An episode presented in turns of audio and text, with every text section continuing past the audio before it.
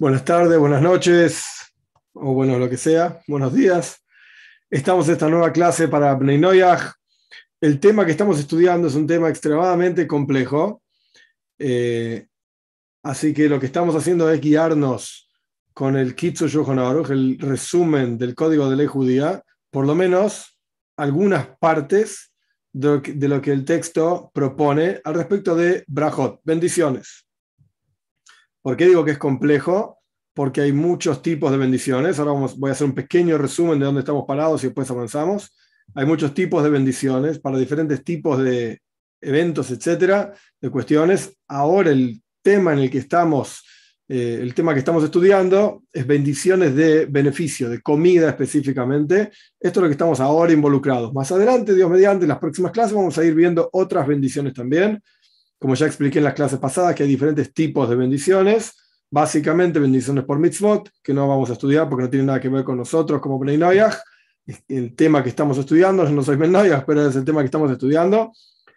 Están las bendiciones de alimentos, o sea, beneficio del mundo, y están las bendiciones de agradecimiento, que los vamos a estudiar, pero más adelante, no en la clase de hoy. Dentro de los alimentos, que es lo que estamos estudiando, ya parte estudiamos las clases pasadas, resumen súper resumido, existen básicamente las siguientes bendiciones. Por pan, en hebreo se dice que Dios, agradecemos a Dios que saca el pan de la tierra.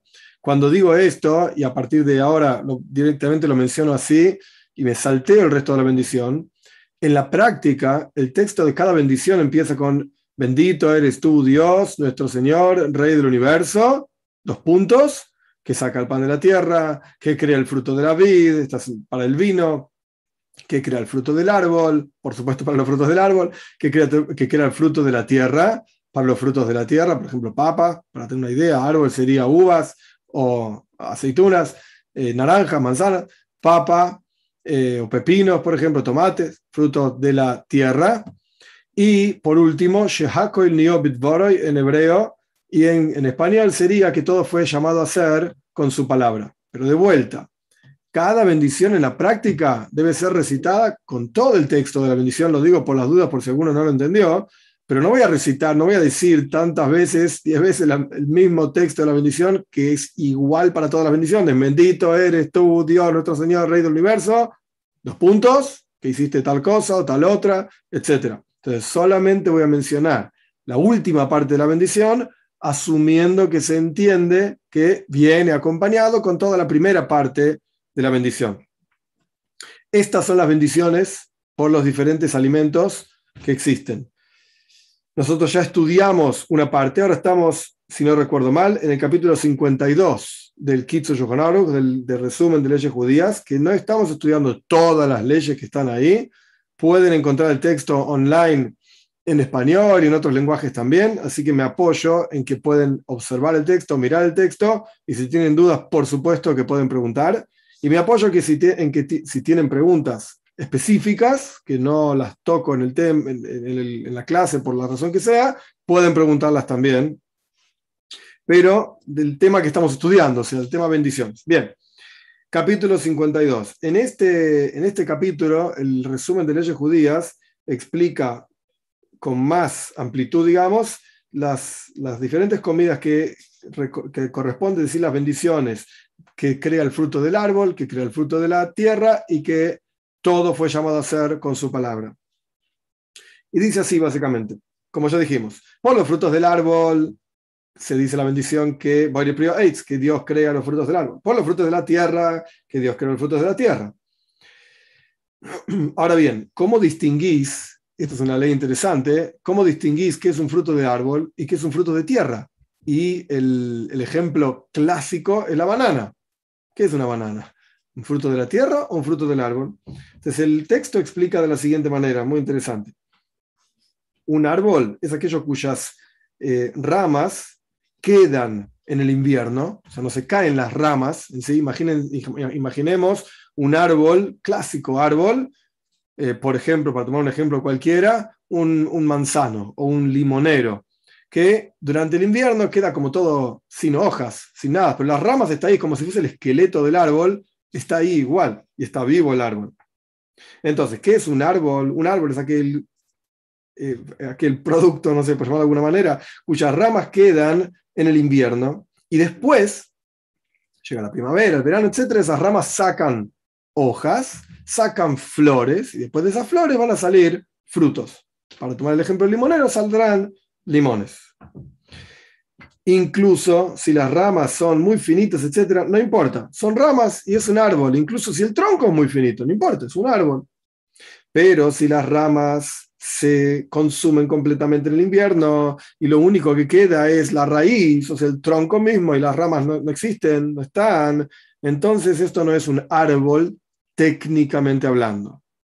Entonces yo no estoy diciendo que vayamos a estudiar biología y no sé, porque simplemente no lo sé, si de acuerdo a la biología el bananero es un árbol o no es un árbol. No lo sé, pero tampoco importa, porque estamos estudiando la JA, leyes, no estamos estudiando biología. Cuando estudiamos biología vamos a ver qué dice la biología sobre los árboles y sobre la banana y está perfecto y no tiene ningún problema lo que digan los científicos, vale. Pero ahora estamos estudiando leyes de bendiciones. Entonces, en este sentido, el bananero no es un árbol, sino que la banana pasa a ser fruto de la tierra, porque cada vez que crece una banana, o un conjunto, en realidad crecen un, montón de bananas, no crece en una rama que está vigente durante el invierno también y después vuelven a crecer otras bananas sobre esa misma rama. No, crece directamente de la raíz, directamente del tronco, por así decir. Y por eso la banana es Boirepri o Adoma, que Dios crea el fruto, la bendición por la banana que Dios crea el fruto de la tierra por aquellas cosas que no crecen de la tierra, como por ejemplo carne, pescado, leche, queso y todo tipo de bebidas, excepto el vino y el aceite de oliva, que igualmente nadie toma aceite de oliva, esto es otra discusión alágica que no entra ahora en el caso, no, no se toma aceite de oliva, ningún aceite se toma porque vas a terminar en el baño, no saber cuánto tiempo. El punto es que por todas las bebidas, menos el vino y el aceite, se dice la braja de que todo fue llamado a ser con su palabra caso típico de hongos, champiñones, este tipo de cosas, a pesar de que crecen en la tierra, no son frutos de la tierra. Entonces, no se dice que Dios crea el fruto de la tierra, sino que se dice que, Dios, que todo fue llamado a ser con su palabra.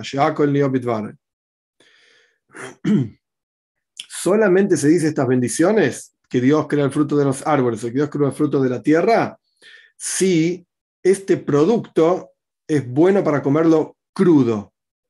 Y la costumbre es comerla cruda. Por ejemplo, una manzana. Lo normal, o totalmente gustoso, digamos, que tiene buen gusto, es comer una manzana cruda y está bien. También se come manzana cocida. Esto lo podemos discutir después. Pero ahora estamos en este caso, digamos. Manzana cruda es un alimento totalmente correcto. Papa cruda, que yo sepa, nadie come. Yo no comería ni loco. Papa cruda no es una comida que uno dice, qué rico, vamos a poder comer papa cruda. ¿Querés comer papa frita? Vale. ¿Querés comer papa hervida? Vale. Papa cruda no. Esta es la diferenciación que estamos haciendo. Una manzana cruda sí se come. Una papa cruda no. Una cebolla cruda, mi de mi abuelo, que, que en paz descanse, solía decir el hambre que la gente que tenía, estamos hablando del año 1920, 1930, en Polonia, durante la guerra, 1940, etcétera, tanto hambre había él solía decir, se robaba una, cebolla cruda, y, esto es lo que comía, una cebolla cruda, y se consideraba toda una, toda una comida. Pobre. No, es lo que había. Pero el punto es que no se come normalmente cebolla cruda. Entonces, si el producto este, lo normal es comerlo en forma cruda, por ejemplo, una manzana, entonces se dice la bendición que corresponde, como dijimos anteriormente, por ejemplo, por la manzana, que Dios crea el fruto del árbol. a pesar de que también,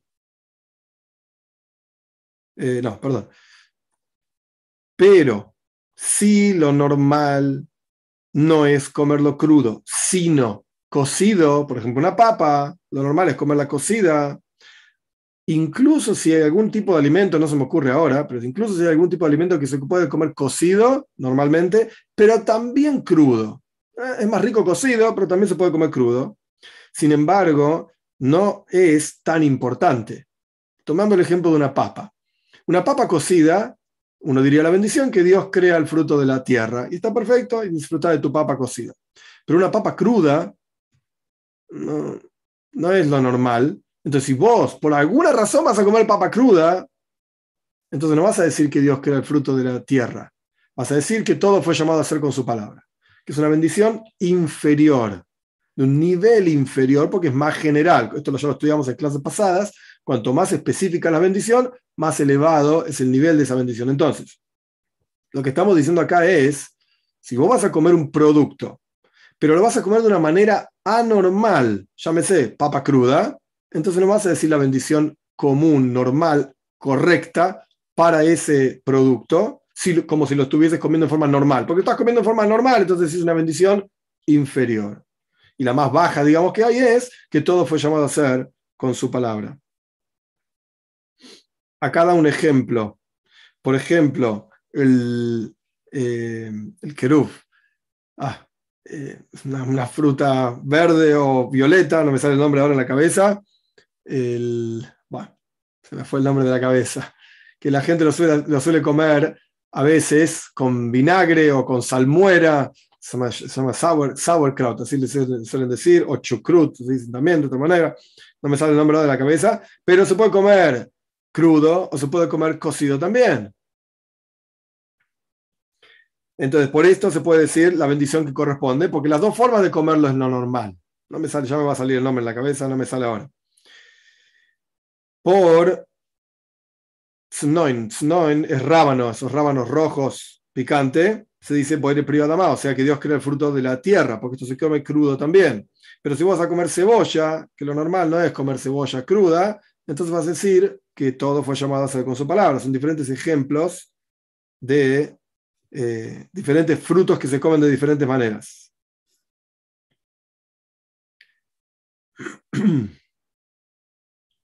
si hay un producto que es mejor, de mayor nivel, por así decir, cuando está crudo, pero ahora está cocido por alguna razón, el, cocer ese producto lo hace bajar de categoría, porque ya no es la forma normal de comerla.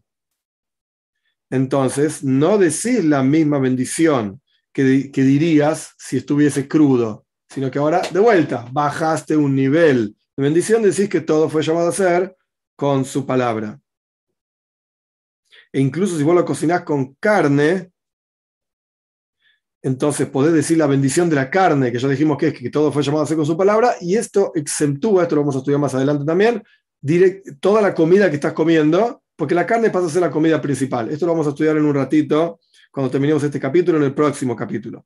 Lo que quiero decir con esto es, está dando varios ejemplos de, diferentes frutos. El punto es que cuando no se come en la forma normal, baja el nivel de la bendición.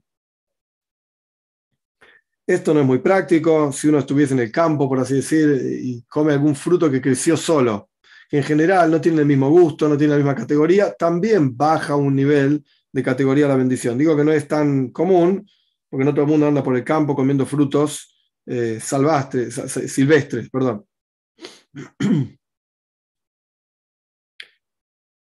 si uno come algo que no es el fruto propiamente dicho por el cual fue plantado ese fruto, sino que es alguna, algún subproducto de categoría inferior. Acá el ejemplo que da es algún tipo de nuez que en lugar de comer la nuez misma, se come la cáscara alrededor de la nuez. No la cáscara esa dura, porque esa no la come nadie. Pero arriba de la cáscara dura hay otra cáscara verde que es un poco más suave. Nadie planta, o sea, los productores de nueces no plantan el nogal para comer esa cáscara. Pero si a uno se le ocurre comer la cáscara, ay, la nuez es un fruto del árbol. Y esta cáscara también es un fruto del árbol. Pero por cuánto el árbol no fue plantado para comer eso, y no es el fruto, sino que es algo secundario, entonces también baja de categoría la bendición que se dice por esta cosa.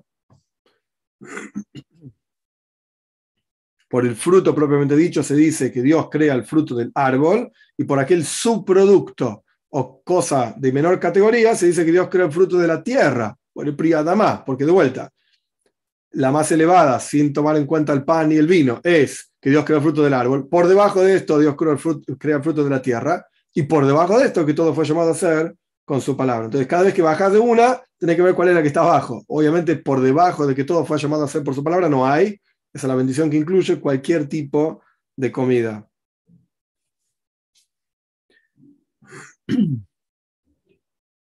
Bueno, después de diferentes ejemplos, el texto, de vuelta, me apoyo en que pueden mirar el texto ustedes mismos en diferentes lugares online, eh, diferentes ejemplos del mismo concepto, digamos, que va bajando de categoría la bendición. Este es interesante. No se bendice que Dios crea el fruto del árbol o que Dios crea el fruto de la tierra, excepto cuando vos ves el fruto. Vos podés distinguir que estás comiendo tal o cual fruto. Pero si fue pisado, por así decir, o fue todo procesado y vos ves una pasta y no sabes de qué estás hablando, a pesar de que te digan, hey, esto es manzana pisada, esto es banana pisada, así sucesivamente,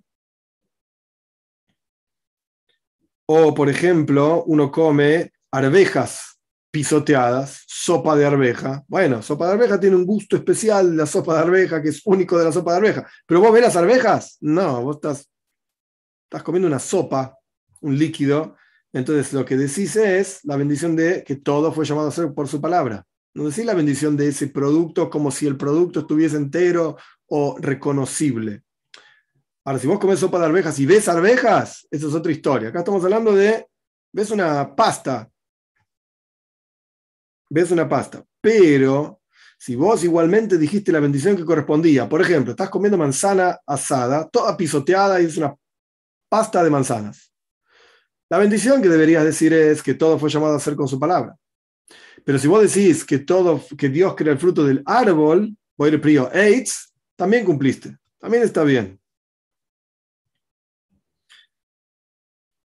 Después continúa explicando al respecto del arroz, que el arroz es una discusión enorme, gigante en la halajá, en la ley judía. No nos vamos a meter en la discusión, no vale la pena.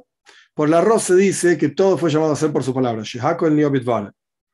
Cualquier, eh, digamos, comida que tenga ese arroz, el arroz tiene esa bendición. Es toda una discusión muy grande en la ley, no vale la pena de vuelta de meterse en la discusión. Por azúcar también se dice que todo fue llamado a ser por su palabra. Incluso si una persona chupa caña de azúcar, que la caña de azúcar es un fruto de la tierra, arranca la caña y la, chupa, que tiene gusto de azúcar, por supuesto, porque de ahí sale el azúcar, eh, también debe decir que todo fue llamado a ser con su palabra. Capítulo 53. Estas leyes hablan del líquido de los frutos, por ejemplo, si uno hizo sopa de verduras, el líquido mismo, la verdura es que, todo, que Dios crea el fruto de la tierra, de la tierra. Voy a ir más. Pero el líquido ahora tiene gusto a verdura. ¿Qué bendición decís por el líquido? Todos los frutos y verduras que los exprimís y les sacás líquido, decís por el líquido la bendición de que todo fue llamado a ser por su palabra. Por ejemplo, jugo de naranja, jugo de manzana, cualquier tipo de jugo que vos hagas, la bendición es que todo fue llamado a ser por su palabra. Como dijimos anteriormente también, que como no se por cuanto no se distingue el, fruto, bueno, me podés decir que ves una, naranja en el jugo de naranja. El jugo de naranja. A pesar de que sea natural y de la naranja, lo exprimiste recién tenés la naranja en la mano, el jugo decís, todo fue llamado a ser con su palabra. Y también la miel que fluye de los dátiles, entre paréntesis, ya que estamos, llegamos a esto, cabe mencionarlo. La Toira dice en varios lugares que Eretz Israel, la tierra de Israel es Eretz Zavas Halavudvash, una, una tierra que fluye leche y miel. Cuando la Torah dice leche y miel, se refiere a leche de cabras, no leche de vaca, porque en la tierra de Israel no hay vacas, naturalmente hablando, es muy chiquito y no, no hay espacio para las vacas, y no hay pasto para las vacas, leche de cabras y miel de dátiles. A esto se refiere la Torah. Simplemente anecdótico, cerramos paréntesis. Por eso es uno de los ejemplos que trae acá, la miel que fluye de los dátiles. Entonces, por estos líquidos, por cuanto el líquido no se considera el fruto principal, se dice que todo fue llamado a ser con su palabra. El vino es un líquido especial. En la en la ley judía se lo conoce como el padre o la madre, lo mismo, de todos los líquidos, es el líquido principal, entonces tiene una bendición específica del vino. Voy a ir a que Dios crea el fruto de la vid.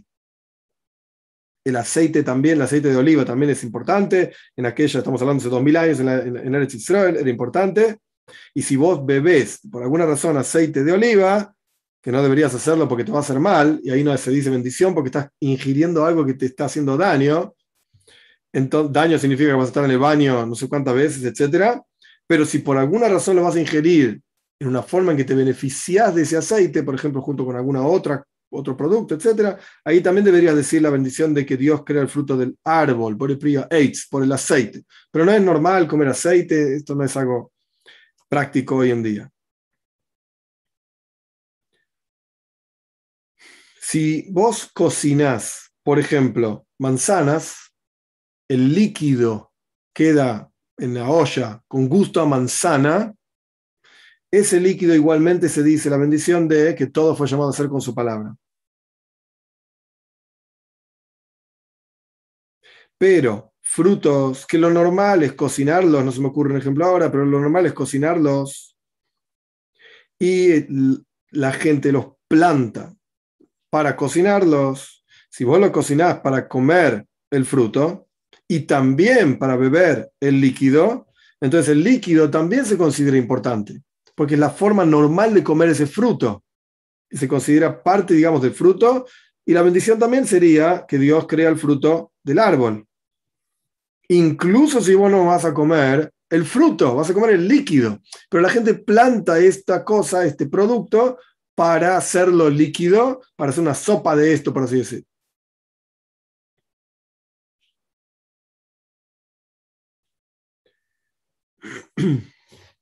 Bueno, vamos a avanzar.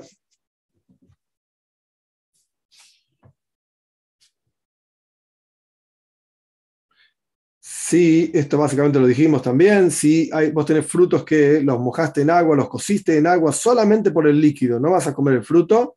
Por el líquido decís, el que todo fue llamado a hacer con su palabra.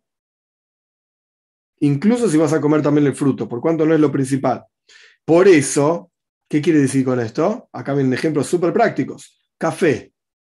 El café original, digamos, no el café que uno compra, el café, ¿cómo se llama? Pre, pre hecho, precocido, etc. El café original, el, verdadero, es, un, es, una, es una pasta, digamos, un polvo no sé si la gente hace café con la semilla propiamente dicha, pero incluso cuando molés la semilla y lo pones en un filtro y te sale el café, lo que estás bebiendo en realidad es parte de, esa, de ese polvo. Eh, si pudiese separarlo, digamos, lo podrías llegar a separar incluso el polvo del líquido. Pero lo que está bebiendo es el, es el polvo que tiene ese gusto. Pero acá la cuestión es que nadie se pondría la semilla de café en la boca para comerla y decir estoy bebiendo café. No, no, es la forma normal de beber café. ¿Cuál es la forma normal de beber café o beber té? Que mojás la semilla o el polvo en el caso del, té, las hojitas del té en agua, por ejemplo, en agua caliente, y el agua como que absorbe parte de ese producto y ahora tiene gusto el agua esa y lo bebes, bebes café, bebes té, etc. Entonces, ¿cuál es la bendición que se dice por café o por té? A pesar de que vos igualmente estás comiendo, entre comillas, o bebiendo algo de ese producto mismo, algo de la semilla de café, algo de las hojitas del té, sin embargo, la bendición es que todo fue llamado a ser con su palabra. Lo mismo pasa con cerveza, por ejemplo. A pesar de que la cerveza está hecha, hay cerveza de papa, hay, eh, no de papa, hay vodka, perdón, hay cerveza de, de cebada, a pesar de que la cerveza está hecha de cebada, y la cebada tiene una bendición propia, sin embargo, la bendición de la cerveza es que todo fue llamado a ser con su palabra. Con vodka, por ejemplo, o otras bebidas alcohólicas, también pasa lo mismo. A pesar de que sean hechas especialmente de algún producto cuya bendición sería que Dios creó el fruto del árbol o que Dios creó el fruto de la tierra, no importa. Se dice el el líquido este, se dice que todo fue llamado a ser con su palabra.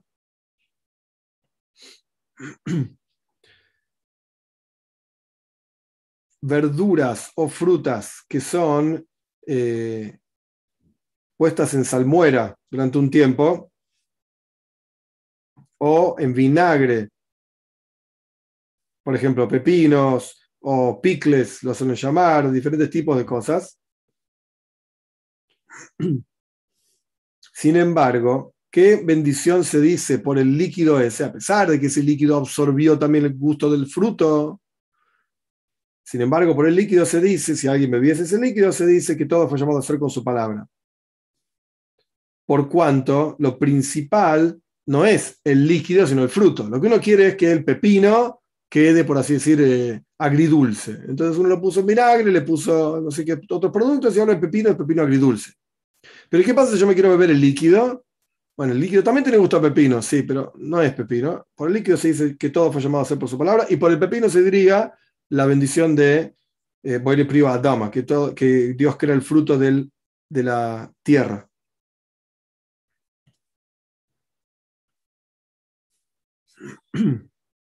Bueno, avanzamos. Capítulo 54. Estas son leyes bastante complicadas. Voy a hacer lo más simple que se pueda. En hebreo hay dos palabras que son las dos palabras que encierran, digamos, todo el significado de todo este capítulo y de todo este de, asunto sobre bendiciones. Ikar y Tafel. Ikar significa principal.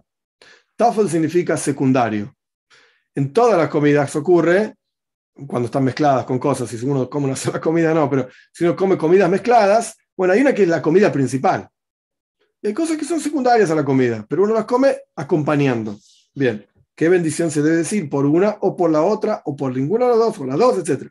Si uno come dos, entre paréntesis, lo voy a leer así como está escrito acá, y esto ya lo mencioné también en alguna otra clase, la ley judía da reglas generales Después uno tiene que extraer de esas reglas generales y aplicarla a un caso en particular. Pero por eso a veces es intrincado el lenguaje, porque está tratando de decirte algo general, no solamente un ejemplo particular.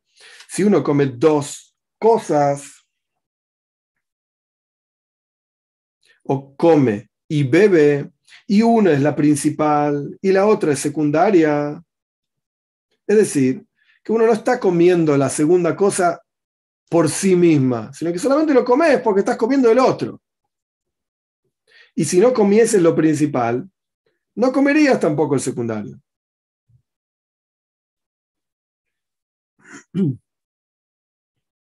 Como por ejemplo, si estás comiendo algo muy picante o muy salado, una cosa así, entonces comes alguna otra cosa como para sacarte la picazón de la garganta o la, lo salado de la lengua, etc. En ese caso, se dice la bendición por lo principal y por lo secundario no es necesario decir ninguna bendición, porque lo secundario queda anulado a lo principal. Y esto funciona si vos comes lo principal primero y después lo secundario. Y en el momento en que estás diciendo la bendición por lo principal, tenés en mente que vas a comer también lo secundario. O que esta es la costumbre normal de que siempre comes estas dos cosas juntas. Entonces no es necesario que tengas una, en la mente, una cabana, una intención específica que vas a comer esto y después el otro. Lo normal es comer esta comida así toda mezclada. En ese caso, decís solamente la bendición por lo principal y esto sirve, esta bendición sirve también para lo secundario, incluso si lo secundario tiene otro tipo de bendición, no importa.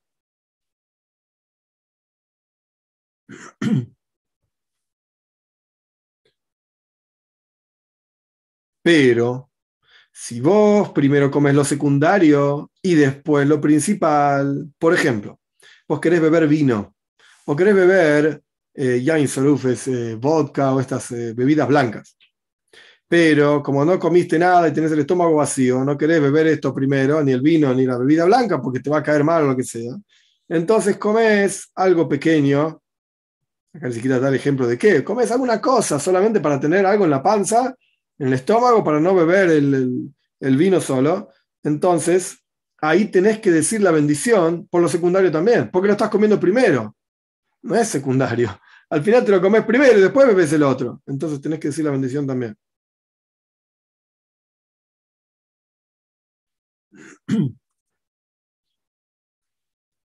Ahora bien, si vos tenés intención de las dos cosas, de que vas a comer las dos cosas, pero uno no es secundario ni el otro principal, sino que en realidad vos querés las dos cosas, lo correcto es decir la bendición por uno y después decir la bendición por otro. Y hay un seider, hay un orden de qué bendición se dice primero, como vamos a estudiar en el siguiente capítulo en unos minutitos. Dos especies de cosas, dos cosas, dos productos que se cocinaron juntos,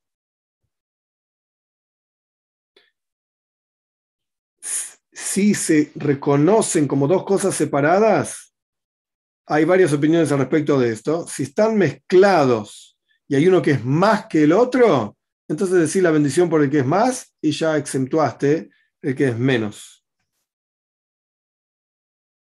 Y el que es más pasa a ser lo principal, se dice la bendición por esto y el segundo queda automáticamente exentuado de bendición. Siempre y cuando no estés comiendo algo que tiene mezclado de los cinco granos que ya expliqué la clase pasada también, trigo, cebada, centena, centeno, avena y espelta. Ahí esto siempre es lo principal. Se considera que sacía, mozoin, sacía la panza, entonces siempre pasa a ser la comida principal. Por ejemplo, en Argentina hay una comida que se llama empanada. La empanada es una masa que adentro tiene carne, por ejemplo. Entonces uno que quiere comer la carne, esto es lo más rico, digamos, de la empanada.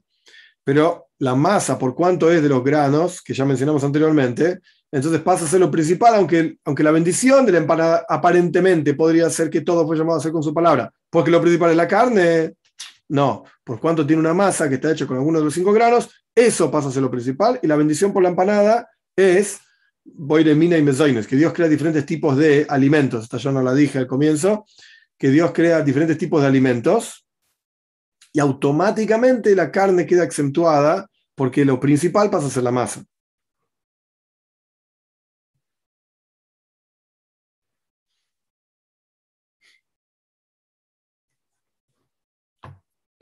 Ok, avanzamos. Capítulo 55.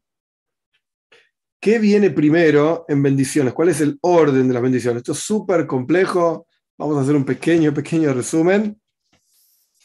La idea de hoy es avanzar, porque si realmente vamos a tener que estudiar todos los detalles, vamos a estar solamente 7, 8, 9 clases con estas cosas, no es la idea.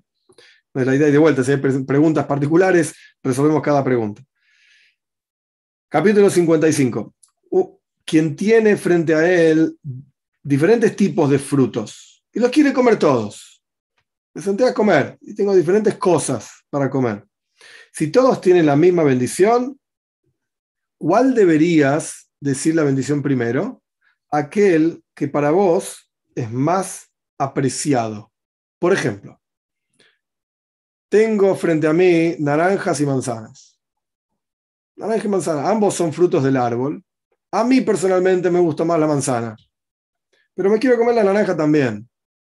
Entonces, ¿cuál, ¿cuál debería tomar yo para decir la bendición? La manzana porque a mí personalmente me gusta más, y esto de vuelta es algo personal de cada uno, el tipo que le gusta más la naranja, está perfecto, comer la naranja primero, no hay ningún problema. No estoy diciendo que hay que hacer lo que yo, no, a mí personalmente me gusta así, entonces yo debería comer de esta manera. Ahora, si yo tengo manzana y naranja frente a mí y no tengo intención de comer la naranja, no me gusta la naranja, no la voy a comer, entonces no tengo por qué decir bendición por la naranja. Digo la bendición por la manzana y otra cosa. Y la naranja queda ahí. No pasa nada. No es que porque yo tenga frente a mí tantos frutos, tengo que decir una bendición por cada uno. No, solamente por lo que tenés intención de comer, eso es lo que tenés que tener en mente decir la bendición.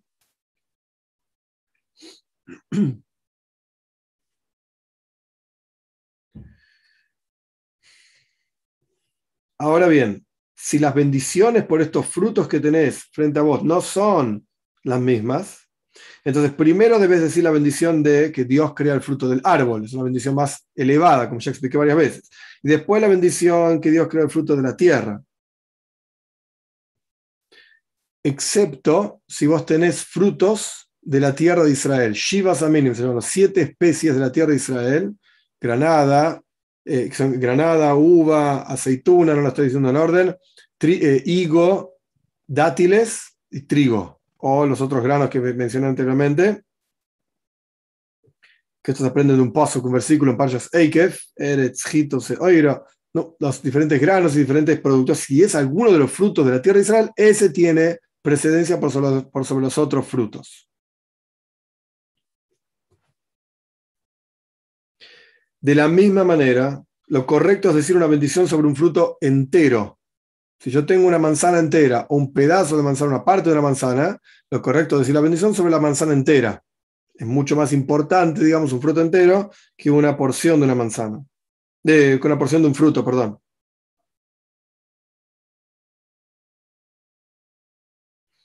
Ahora, si vos tenés de los siete especies frente a vos, por ejemplo, tenés dátiles y tenés higos,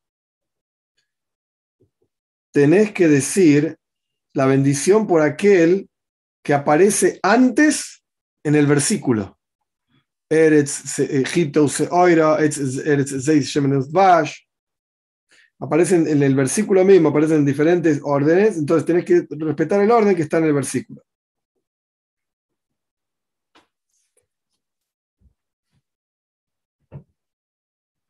Todo esto, y esto en realidad esta, esta ley se aplica a todo lo que dijimos anteriormente, es cuando el fruto está maduro. Si el fruto está inmaduro, entonces pierde su importancia, porque ya no, tiene el mismo gusto, no, no, es, no, es, no es importante, digamos.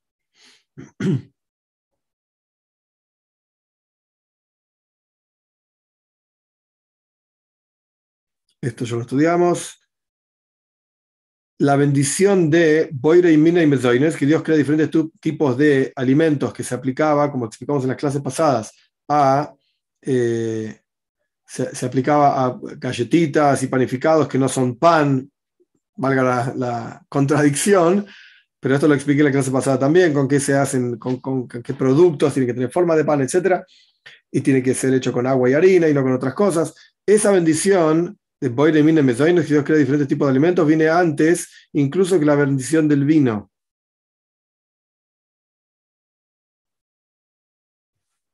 Y la bendición de que Dios saca pan de la tierra es la más importante, digamos, y viene antes que cualquier otra bendición. Incluso, acá no aparece exactamente, pero aparece en otro lugar, incluso si uno está comiendo lo que se llama en hebreo una seudá. Una seudá es una comida que técnicamente hablando, lo principal de la comida es el pan. Cuando uno come una comida con pan y dice la bendición del pan, esa bendición exentúa todo el resto de las comidas que coma, excepto el vino. Por ejemplo, yo me siento a comer una comida y tengo, no sé, pollo y tengo una ensalada de tomate y me sirvieron, no sé, alguna otra cosa. Entonces ahí el pollo es que todo pollo a hacer con su palabra. La ensalada de tomate es que Dios crea el fruto de la tierra. Pero mi intención es sentarme a comer una comida con pan. Yo voy a comer pan y el pollo y la ensalada, etc. Entonces ahí solamente digo la bendición por el pan. que Dios saca el pan de la tierra. Y esa bendición sirve para todo el resto de las comidas. No es necesario que diga ninguna otra bendición. Ahora, me trajeron vino para beber, tengo que decir la bendición del vino. Si me trajeron agua, es un caso raro, ya lo explicamos también la clase pasada, pero por ejemplo, no sé, Coca-Cola para beber, ahí no tengo que decir ninguna bendición, porque está dentro de la comida, parte de la comida, no, no es necesario que diga bendición, ya dije la bendición del pan, y esto sirve para todo el resto de las comidas, incluso la Coca-Cola. Pero si me traen vino, ahí tengo que decir la bendición del vino. Voy a ir Priagofen, que Dios cree el fruto de la vida.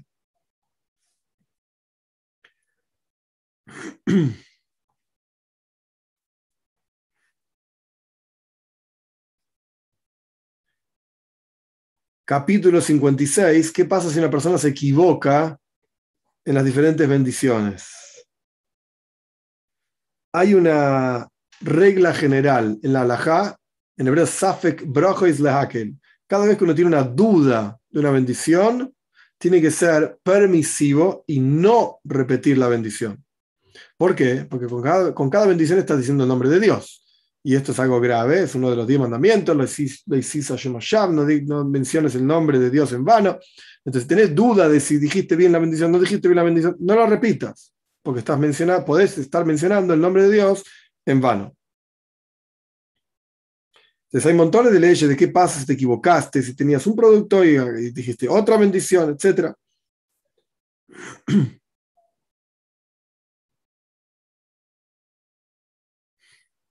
me parece que no vale la pena volvernos locos si tomaste esto y dijiste lo otro.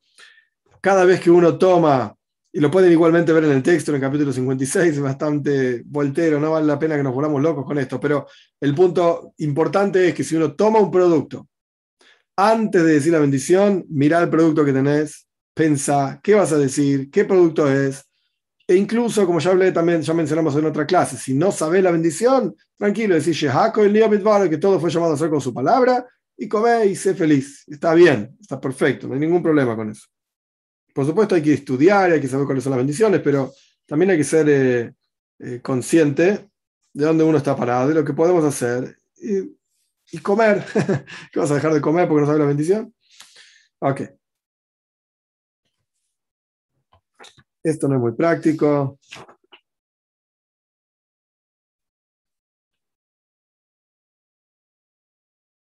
Si vos dijiste la bendición por pan y estás comiendo tu comida y te trajeron otra comida para comer, en general, cuando uno dice la bendición por el pan, uno se asume que tenemos en mente todo lo que está a disposición para comer, por así decir.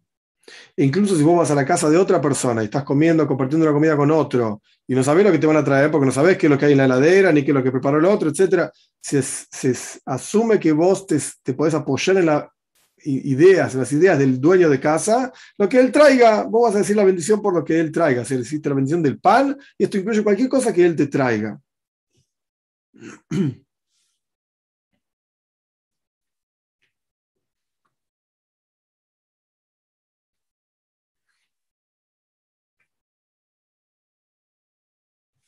Ok.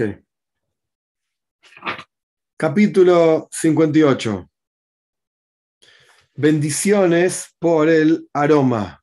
Este es otro tipo de bendiciones que hasta ahora no las estudiamos. Bendiciones por aroma. Hay varias bendiciones, depende de, de dónde viene ese aroma. Si ese aroma viene de algo que es un producto de un árbol, de algo que es un producto de la tierra, o de algo general. Así como con los frutos había diferentes tipos de bendiciones, también con el aroma hay diferentes tipos de bendiciones. Los detalles son muchos, esa es la verdad, pero siempre tenemos el, como yo lo mencioné también anteriormente y las clases anteriores, siempre tenemos el, la salvaguarda, no sé cómo decir, que hay una bendición que es general por el aroma, que es Boire Mine y Besamim, que Dios crea diferentes tipos de aromas. Besamim literalmente no es aroma. Besamim literalmente significa especias que tienen aroma, especias de, aromáticas. Eh, entonces, si uno no sabe exactamente qué tipo de aroma está oliendo, entonces puede decir que Dios crea diferentes tipos de especias aromáticas y está bien y puede oler este aroma. Dicho esto, vamos a entrar en algunos detalles por lo menos. Así como la persona tiene prohibido tener beneficio de una comida o de una bebida antes de decir una bendición, de la misma manera tener beneficio de un aroma. Y cuando digo aroma, quiero decir algo rico. Si es olor, digamos que no es rico, ahí no tenés que decir ninguna bendición, por supuesto. ¿Qué beneficio estás teniendo? Hay un olor terrible porque, no sé, se rompió un caño y está saliendo el olor de la cloaca. No decís bendición por esto. no, malinterpreten. Aroma significa algo rico, algo agradable. Entonces, de la misma manera como tenés beneficio de las cosas que comes o bebés, tenés que y tenés que decir una bendición, tenés que decir una bendición también por los aromas. Como dice el Salmo, el Salmo 150, al final de todos los salmos, todo el alma tiene que alabarte Dios. ¿Y qué es aquello, dicen nuestros sabios, que el alma tiene beneficio y no necesariamente el cuerpo tiene beneficio? Se refiere al aroma. El cuerpo tiene beneficio de una comida, el cuerpo tiene beneficio de una bebida, pero un aroma, la neshama, el alma directamente. Pero, a diferencia de las otras bendiciones que estudiamos, que en las clases pasadas explicamos que hay una bendición después de la comida, a diferencia de esto, por el aroma no hay una bendición después del aroma. No existe una cosa así. Porque cuando vos dejás de oler el aroma, dejás de sentir el aroma, es como si fuese una comida que ya se digirió. Entonces ahí no, hay bendición que valga.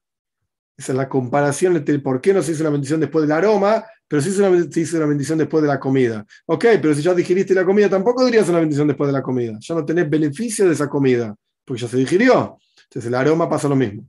En el momento que no lo olés más, no es que tenés que rápidamente decir alguna bendición, no tenés que decir nada. Ya se pasó el beneficio. ¿Cuáles son las bendiciones por los aromas agradables? Si sale de un fruto que es un fruto del árbol, Acá trae el, ejemplo de no es, no es moscada o limón, por ejemplo. Entonces, ahí tenés que decir una bendición que es que Dios da aroma agradable en los frutos, porque estás oliendo un fruto. Un limón tiene olor, el etrog, que es una especie de citrón, es una especie de limón, tiene olor también, aroma rico. Siempre y cuando vos tengas la intención de olerlo. Agarraste un limón, te lo pones en la nariz para oler el limón, bueno, ¿tu intención cuál es? Oler un limón. Entonces tenés que decir esta bendición, que Dios dio aroma agradable en los frutos. En la aplicación, en la aplicación Bnei Noyaj, si no recuerdo mal, está también esta bendición. Un segundito.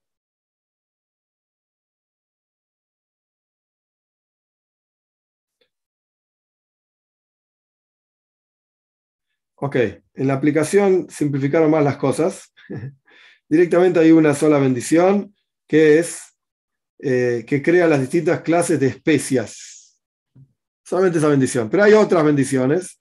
No, estamos estudiando Kitsu Yokoraros, vamos a, vamos a ser más precisos por esas bendiciones. Por ejemplo, acá traigo un ejemplo que es eh, interesante. Si vos no tenés, dos ejemplos, si vos no tenés intención de sentir el aroma, no, te importa, agarraste un limón y a veces uno compra en la verdulería limones y hay un montón de limones y bueno, el aroma llega, digamos, a tus narices, pero no es que vos agarraste un limón para oler, llegó el aroma del limón, ahí no es necesario decir una bendición. Porque vos no tenés intención de beneficiarte del aroma rico que tienen estos limones. No. Si vos olés café, café, acá dice café eh, tostado, que tiene un buen olor, buen aroma, tenés que decir esta bendición que dijimos anteriormente, también es un fruto el café, entonces tenés que decir la bendición de que Dios dio, aroma rico en, las, en los frutos.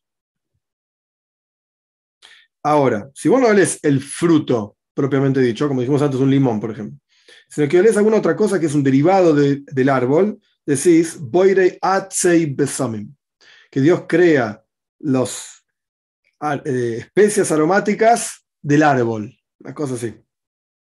Por ejemplo, acá dice hadas. Hadas es una especie de mirto, o rosas, o gálbano, que no sé ni qué es, pero estos son ejemplos, levoina, así se traduce en castellano. Se dice esta bendición, boire atzei besamim, que Dios crea árboles con rico aroma.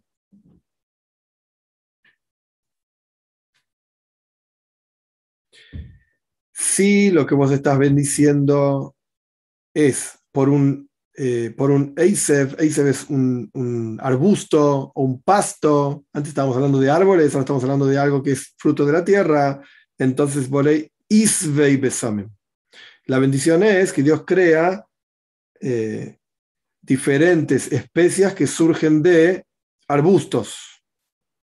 ¿Cómo sabes qué es un árbol y qué es un arbusto? ¿O qué es eh, hiere, que es una verdura? ¿Qué es un árbol y qué es una verdura?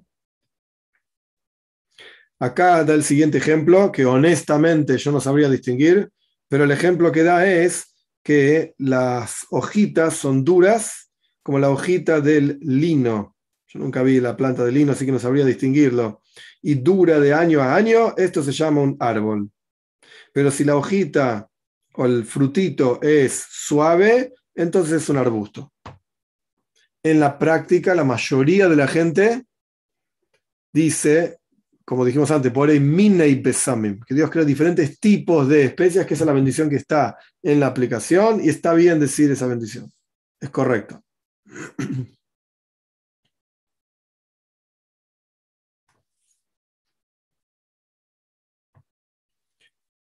Eh, incienso. Este es un caso práctico. Los otros casos que salté no son tan prácticos. Y los pueden ver en el, en el, texto. Incienso que uno pone sobre el fuego, o a veces se venden esos palitos que venden en la India, esos palitos que uno prende y sale aroma, etc. La bendición que se dice por esto es cuando surge el humo, digamos, y uno huele ese humo, entonces la bendición es Boire, Mina y Besam. Diferentes tipos, que Dios crea diferentes tipos de especias. Pero no decir la bendición antes de que salga el humo, sino tiene el incienso, el palito, por así decir, y lo puso en, un, en una cosita y lo va a encender, pero todavía no lo encendió, no decís bendición. Lo encendés empieza a quemar, sale el humo con aroma y ahí decís la bendición.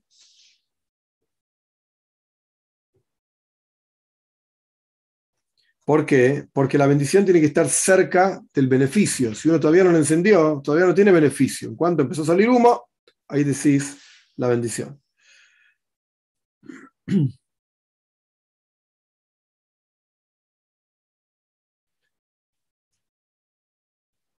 Si una persona entra, interesante, en una perfumería y está lleno de aromas por todos lados, aroma de este perfume, el otro perfume, el otro perfume. O por ejemplo, cuando uno pasa, uno se va de viaje, no sé cómo es ahora, yo no sé mucho que no voy de viaje por el tema COVID, etc. Pero en los free shops te daban, están siempre las chicas que te ponen el perfume acá, el perfume allá, este, el otro, probá, qué sé yo. Para cada uno de estos tenés que decir una, una una bendición. Entonces en la perfumería está lleno de olores ahí, aromas ricos tenés que decir una bendición. ¿Qué bendición decís? ¿Qué sé yo de qué está hecho el perfume? Boire, Mina y Besamim. Que Dios crea diferentes tipos de aromas, de especias que tienen diferente aroma.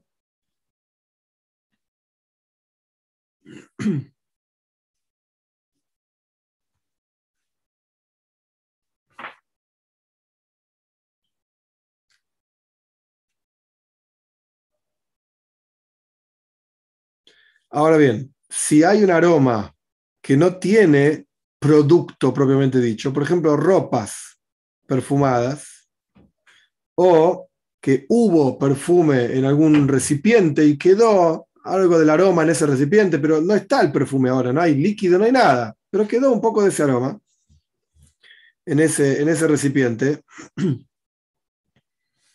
En ese caso, no se dice bendición porque no está el, el, aroma propiamente dicho, el producto que genera ese aroma. Ok, vamos a pasar, hoy paramos acá con el texto propiamente dicho y vamos a ir a algunas preguntas, veo que algunas preguntas. Eh, un minutito. Ah, repollo era la fruta que no me acordaba, gracias, era repollo. Muy bien, Paola. Sí,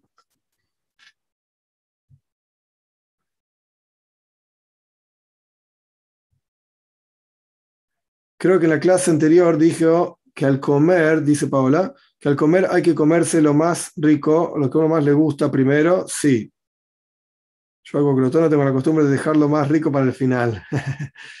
no, eh, estaría mal no decir la bendición por esa cosa. Entonces uno dice la bendición, eh, por ejemplo, si uno tiene una, una galletita y un chocolate, y a uno le gusta más el chocolate, pero quiere comer tanto la galletita como el chocolate, entonces tiene que decir primero la bendición por la galletita, porque es Boire Minen Mezoines, que Dios crea diferentes tipos de alimentos, y después Shehakoil, que Dios, que todo fue llamado a hacer con su palabra, por el chocolate.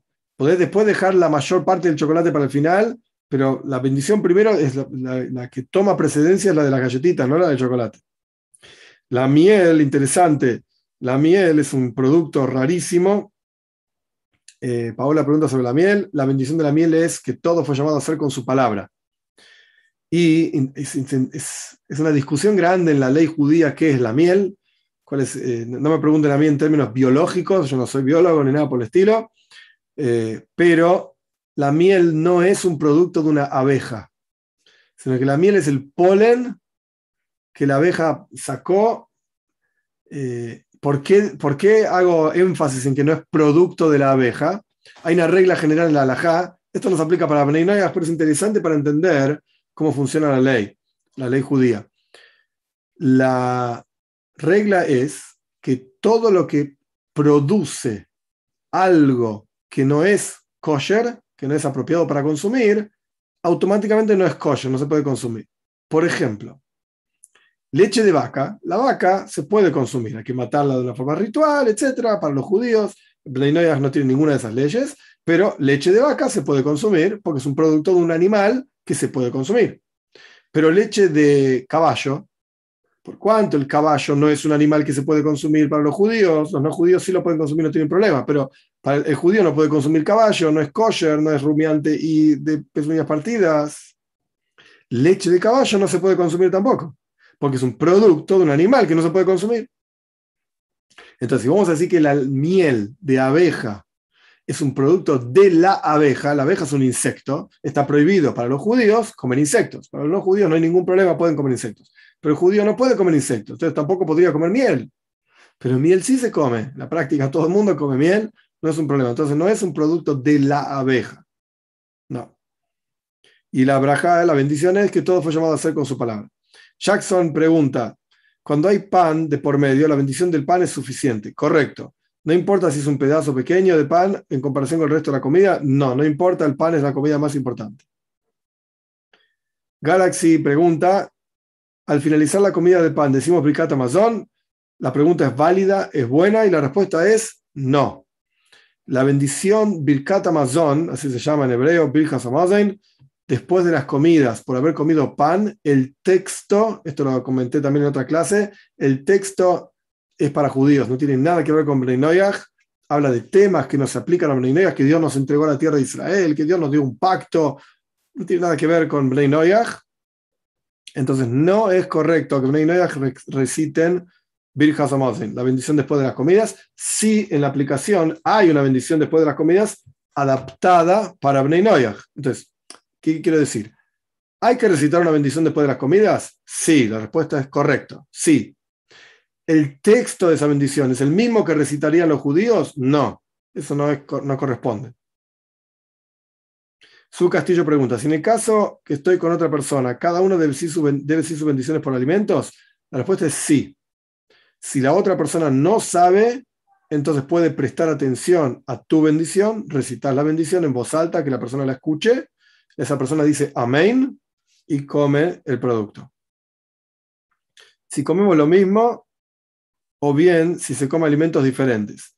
Para el caso es lo mismo. Si la persona realmente no sabe hacer la bendición, vos podés decir la bendición por esa persona. Pero hay un problema con las bendiciones eh, de beneficio. Bueno, podés decir la bendición de algo que no te vas a beneficiar. Si los dos comemos pan, entonces vos podés decir, es que Dios saca pan de la tierra y eh, vos comes pan y el otro come pan. Pero si vos comes manzana, por ejemplo, en cuyo caso la bendición es que Dios crea el fruto del árbol, y el otro está comiendo papa cocida, para inventar cualquier cosa de otra bendición, cuya bendición sería que Dios crea el fruto de la tierra, vos con tu bendición de la manzana no cumplís la obligación del otro con su bendición de la tierra. Y bueno, podés decir la bendición de la tierra porque no estás comiendo nada de la tierra a pesar de que si decís la bendición de la tierra por la manzana también cumplís, pero no quiero entrar en detalles y volvernos locos.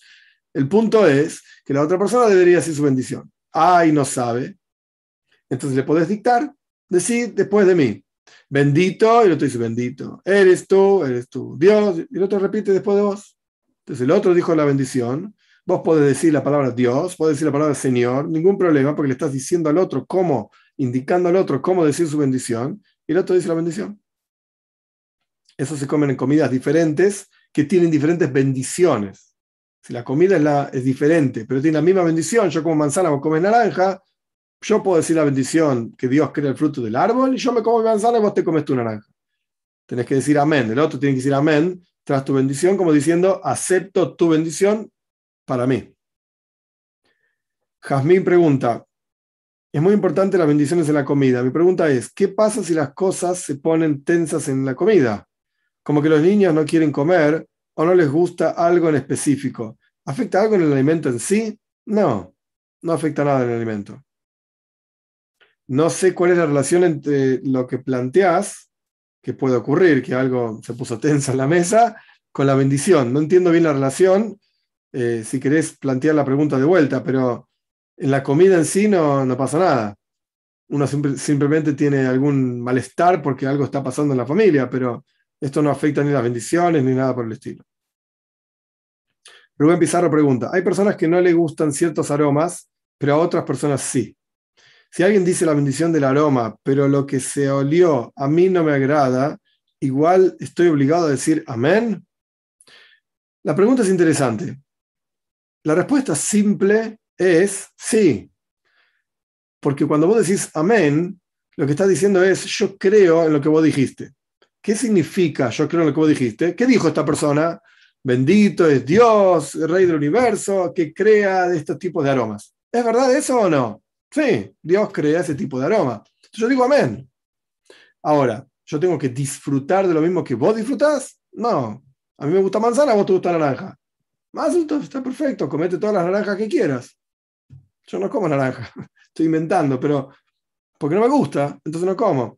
Pero si yo te escucho diciendo una bendición por la naranja, amén, claro que sí, estoy convencido de que Dios es el que crea los frutos del árbol. A pesar de que la dijiste sobre una naranja que yo no comería, pero no importa, la bendición vale igual. El texto, el concepto es válido igual. Ahora, respecto del aroma, respecto del aroma, es verdad, hay, por ejemplo, a tal persona le gusta el perfume A y el otro dice el perfume A para mí es horrible, me gusta el perfume B, está bien, pero no deja de ser un perfume y no deja de ser algo que, si pudiésemos decir objetivamente, tiene un buen aroma.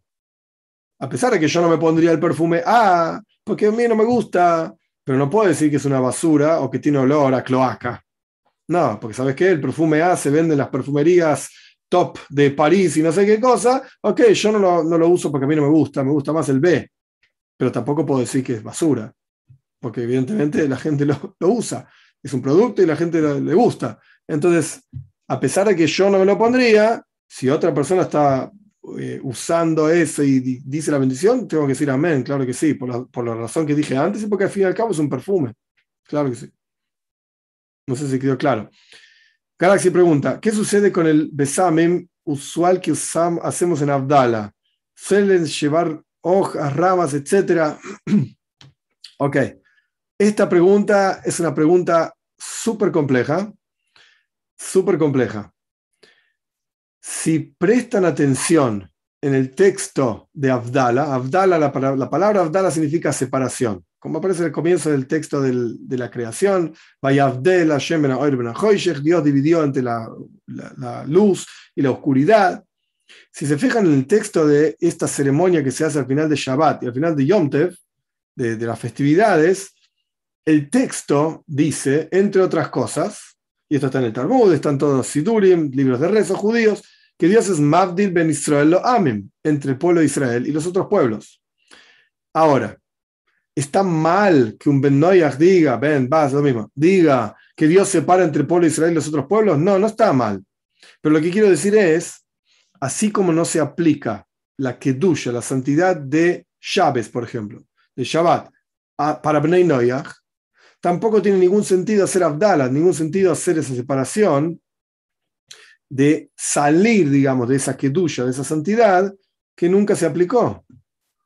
Dicho de otra manera, en términos más sencillos y simples, no hay por qué hacer Abdala. Bnei no tienen por qué hacer Abdala, esa ceremonia, no tiene nada que ver con Bnei No, no corresponde. Ahora, suelen traer hojas, ramas, etc. La bendición que se hace por una mezcla de diferentes productos es Boirei, Mina y Besame.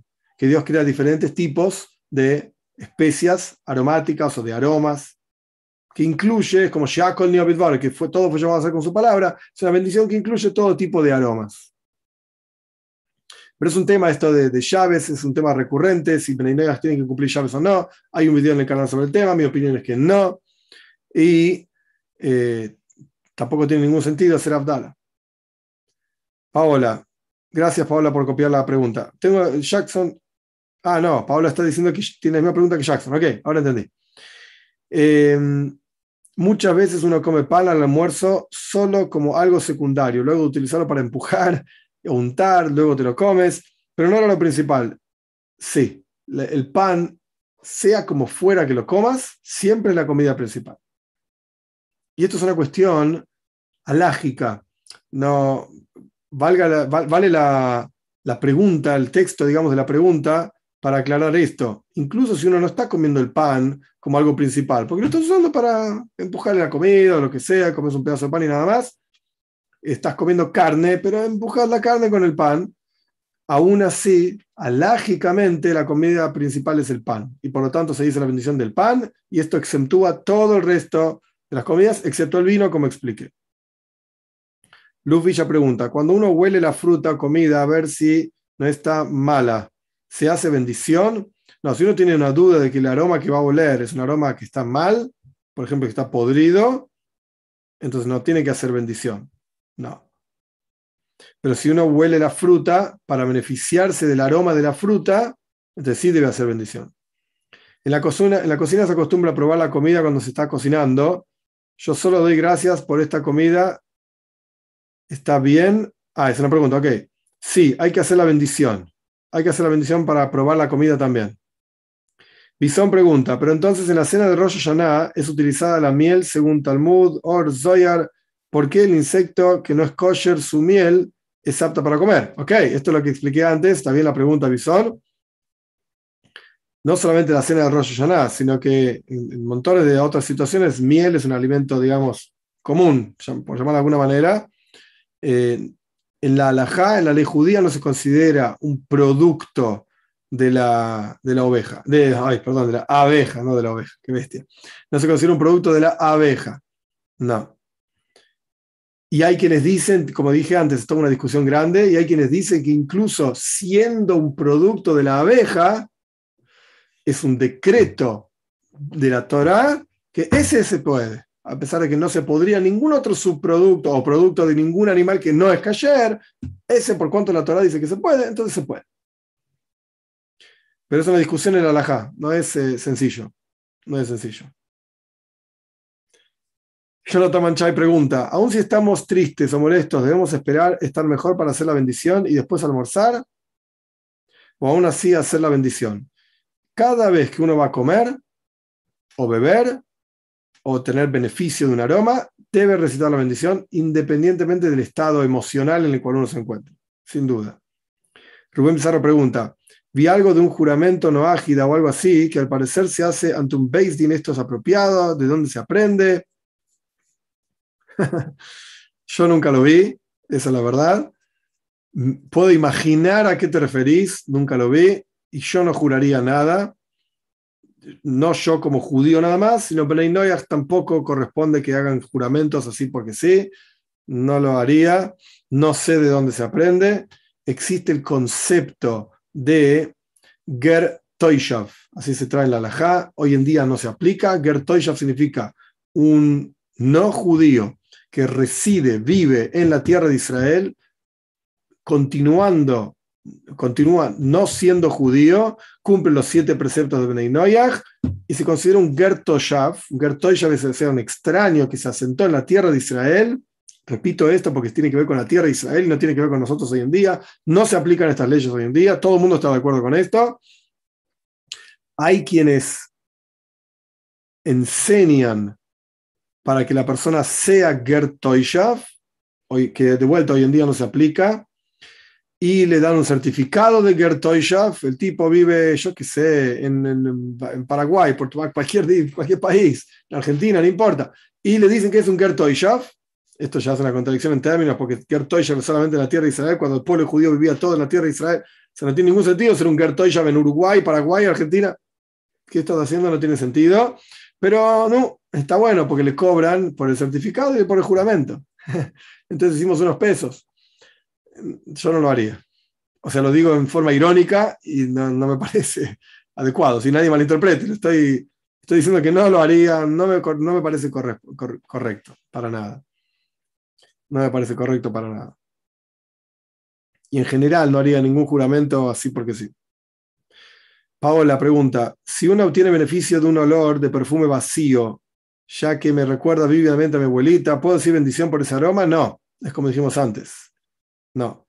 Como agradecimiento que Dios me permite recordarla. No. Si vos querés agradecer, está perfecto, pero no recitando una bendición que no corresponde.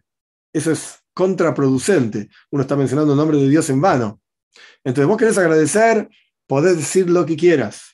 Gracias, Dios, estoy tan agradecido por poder recordar esto y aquello. Y... Si querés hablar media hora entera, decir todo el agradecimiento que quieras. Pero una bendición, con un texto de bendición, solamente se debe recitar en el caso que corresponde, si no, no. Rubén Pizarro pregunta, si alguien se equivoca en una bendición, ejemplo, era una papa, y dijo por el árbol, está obligado a decir la está obligado a decir amén. Si vos estás escuchando que otro dijo la bendición equivocada, qué buena pregunta. No, pero esa persona debe decir la bendición que corresponde. Esa persona debe decir la bendición de la papa, como corresponda. Tiene que corregir, digamos. Jonathan Manchay pregunta, ya llega Yom Kippur, un consejo como observamos Bnei Noyach. Qué buena pregunta, Jonathan. Qué buena pregunta. Rosh Hashanah, hay un video en el canal sobre este tema. Rosh Hashanah es un día que tiene que ver con toda la humanidad, sin duda. Porque Dios crea al primer hombre con la primera mujer, etc. No, estoy hablando de machismo ni nada por el estilo. Dios crea al primer hombre y esto tiene que ser cumpleaños, digamos, de, todo, de todo ser humano en Rosh Hashanah y Dios juzga a toda la creación en Rosh Hashanah. Yom Kippur también es un día de perdón para toda la creación. Pero esto no quiere decir que las costumbres barra leyes de Yom Kippur se apliquen a Bnei. No corresponde que ayunen, no necesitan ayunar, no ganan nada ayunando tampoco. Yo lo utilizaría como un día de retorno hacia Dios, de concientización, de qué somos frente a Dios, de estar agradecidos, de poder estar vinculados a Dios, etc. Pero no como día de ayuno. No.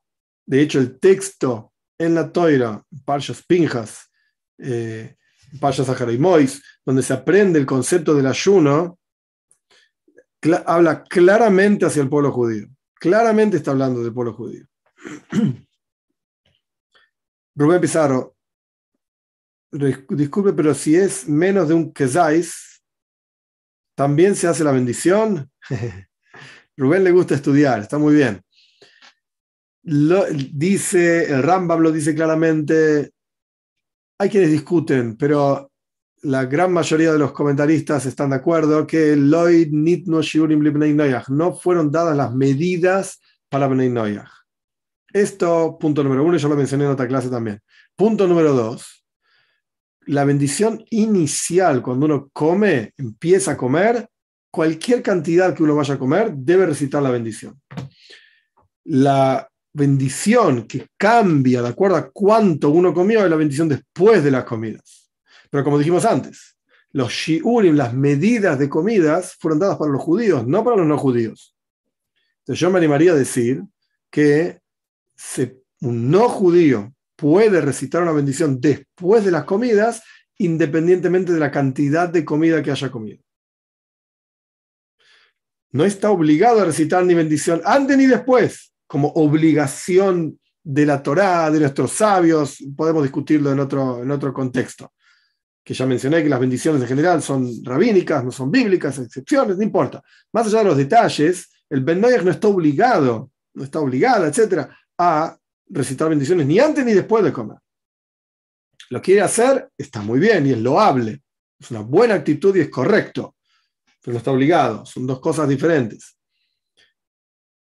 Entonces, al respecto de shiurim, de medidas, tampoco se aplican esas medidas. Entonces, yo me animaría a decir que es correcto, es apropiado, si un bendoyas quiere decir una bendición después de la comida, a pesar de que comió menos de 26 gramos, 28 gramos, 30 gramos, hay diferentes opiniones entre nuestros años.